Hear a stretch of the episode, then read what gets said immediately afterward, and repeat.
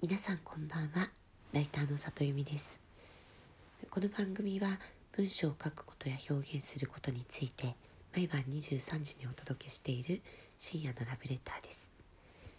今日はですね小学館のクフラさんという媒体で、え連載の5回目がアップになったのですが、えそこで、え初めて自分の離婚のことについて書かせていただきました。でそもそも、えーと、連載を引き受けようと思った理由が、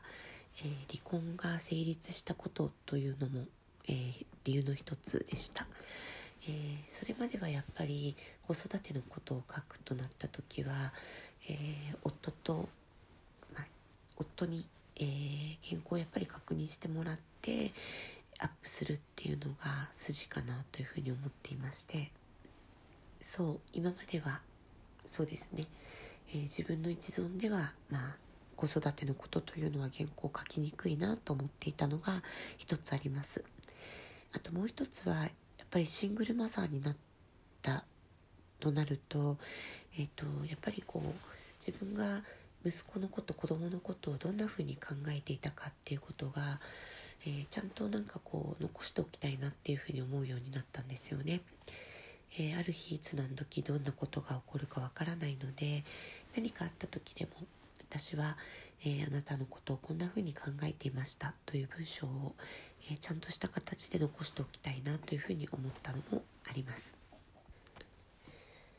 で今回、え書かせていただいた原稿なんですが実は、えっと、原稿としては大きく手を入れた第3項になります。個目を書いて提出してあって、まあ、それをかなり大きく書き換えて、えー、もう一回提出してでそれをですね一回お蔵入りさせて1週間送らせてもらって今回の原稿第3項でフィニッシュしたという形です。というのもやっぱりあの離婚ということを扱うにあたってというのもやっぱりこう離婚というものを扱うにあたって、まあ、自分が住んでる場所が、えー、読者さんに見バレすることであったりとか、まあ、私自身は全然いいんですけれども、まあ、子供に、えー、何らかこう、うん、影響が強く出ないかとか、まあ、そもそも子供にこのことを書いてもいいかっていう許可をもらったりとか、いろいろ話し合いを重ねながら、納得のいく形で書くということをゆっくり待っていただいてよかったなというふうに思っています。この連載自体は、えー、シングルマザーであることをどこかでカミングアウトしないと続けていけないタイプの連載だなと思っていたので、えー、どこかで、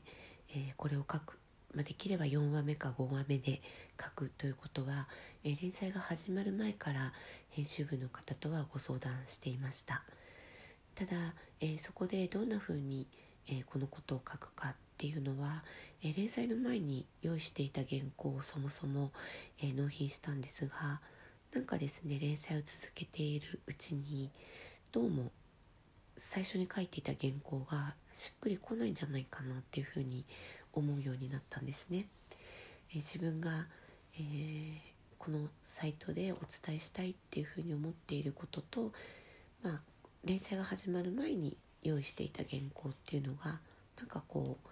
う温度感であったりとか媒体の特性であったりに合わないんじゃないかなと思うようになって実は大きく書き直しをしたのが、まあ、今日アップした原稿になります。もしよろしければ結構力を入れて書いた原稿なので読んでいただけたら嬉しいです。リンクはプロフィール欄の、えー、ママは君と一緒に大人になる」のリンクから、えー、飛べますのでよかったら読んでいただけたら嬉しいです。今日も来てくださってありがとうございました。また明日も23時でお会いできたら嬉しいです。ライターの里由美でした。皆さんおやすみなさい。